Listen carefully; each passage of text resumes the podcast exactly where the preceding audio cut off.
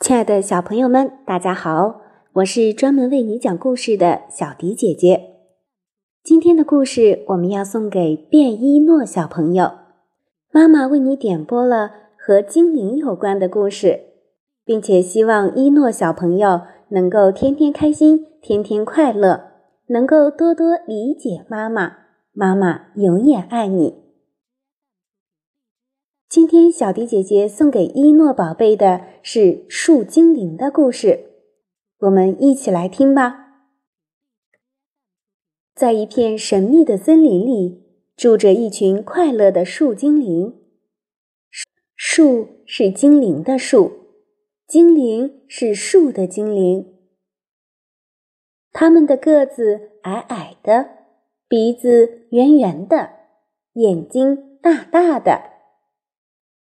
每一个树精灵都有一棵属于自己的树，树枝是它们唯一的美味。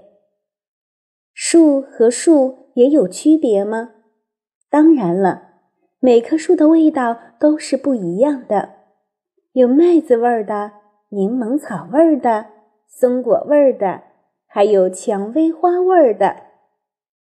总之，只要是尝过树枝的人。都忘不了它的味道，每一滴里都盛满了醇香和甘甜。清晨，森林里最高的那棵树的树枝会第一个感受到阳光的气息，它会吸纳足够多的阳光雨，随即会把阳光雨通过根传递给森林里所有的树。不一会儿，一棵棵树上的树窗。便相继的一扇扇打开了。树精灵们只要一伸手，就能从窗边的小木桶里舀到一瓢甘甜的树枝，香气弥漫在林子上空，久久的萦绕着。直到有一年，林子里下起了大雪，地上、树房子上、树枝上都挂满了厚厚的雪。刚开始的时候，树精灵们都惊恐地躲在树屋里，不敢出来。他们怯怯地透过木窗的窗缝，悄悄地注视着窗外。簌簌的白雪让整个林子静悄悄的，没有半点声响。慢慢的，树精灵们把木窗敞开一条小缝。慢慢的。树精灵们把木窗敞开了一小半，又敞开了一大半。再后来，他们把木窗全敞开了。大家一块堆起一个大雪人，他们的样子和树精灵简直是一模一样。树精灵围着雪人跳起华尔兹，他们从来没有这样欢快过。傍晚。树精灵们都回到树屋睡觉了，只有一个个子最小的树精灵留在雪人的身边。他好像怎么看都看不够雪人，他使劲地盯着雪人看，生怕一眨眼就见不到雪人了似的。你好，小不点，雪人说话了：“谁？你在和谁说话？”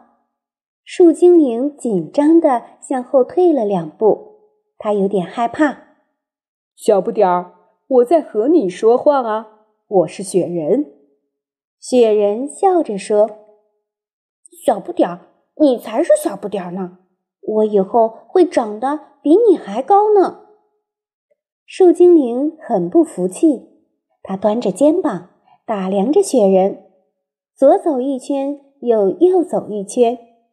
然后又右走一圈，再左走一圈，雪人的眼睛就随着树精灵走的方向咕噜噜的转过来转过去。你别走过来走过去的好不好嘛？雪人有点不高兴了。哦，好的，好的，我不走了。你是从哪儿来的？树精灵说。我从天上来的，那你也是喝树枝长大的吗？树精灵好奇地问。树枝没喝过，我只喝水。树枝你都没喝过，你等着。树精灵跑远了，不一会儿，他又跑了回来。等着我哈！树精灵跑远了，这次是真的跑远了。他小小的身影消失在雪人的视线里。雪人抬起头，打量起身边这些奇怪而美丽的树屋来。给你，刚才跑远的树精灵不知道什么时候回来了。这次他手里端着一个木碗，里面是什么？雪人很纳闷，是好喝的树枝呀，喝吧，甜着呢。雪人看着木碗里奶白色的树枝，心里划过一丝伤感。想必这就是眼前这个小人的晚餐吧。嗯，真香。这是什么味道？雪人没舍得多喝，咂了咂嘴巴。树的味道啊，树的味道，第一次听说。我听说过山的味道和海的味道，还没听说过树的味道。雪人觉得很不可思议。我知道山，可是海是什么呢？树精灵皱起了眉。哈哈，让我想一想，海就是海嘛。海连着山，山连着海。树精灵又不明白了：海连着山，山连着海。海是什么颜色的？蓝色的。海比山大吗？海比山大。海里有树吗？海里没有树，不，有树，有珊瑚树。树精灵又不明白了，海究竟是什么呢？树精灵用树枝在树皮上画了一幅画。你画的是一小块云吧？雪人的画让树精灵很伤心，不过雪人真的没有嘲笑的意思。树精灵哭着跑开了，他回到树屋里。在墙壁上画了很多很多他心中的海，这些海有的是榛子样的，有的是蘑菇状的，还有的是野苹果形的。第二天，树精灵再去看雪人的时候，雪人说：“让大家都来堆雪人吧，这样你们就能把我变得很高很高了。”树精灵还在想昨天关于海的事儿，不过他倒是很愿意让雪人的个子再长高一点，那样雪人就能一下子看到自己的那棵树了。说不准一打开窗子就能看到雪人的眼睛呢。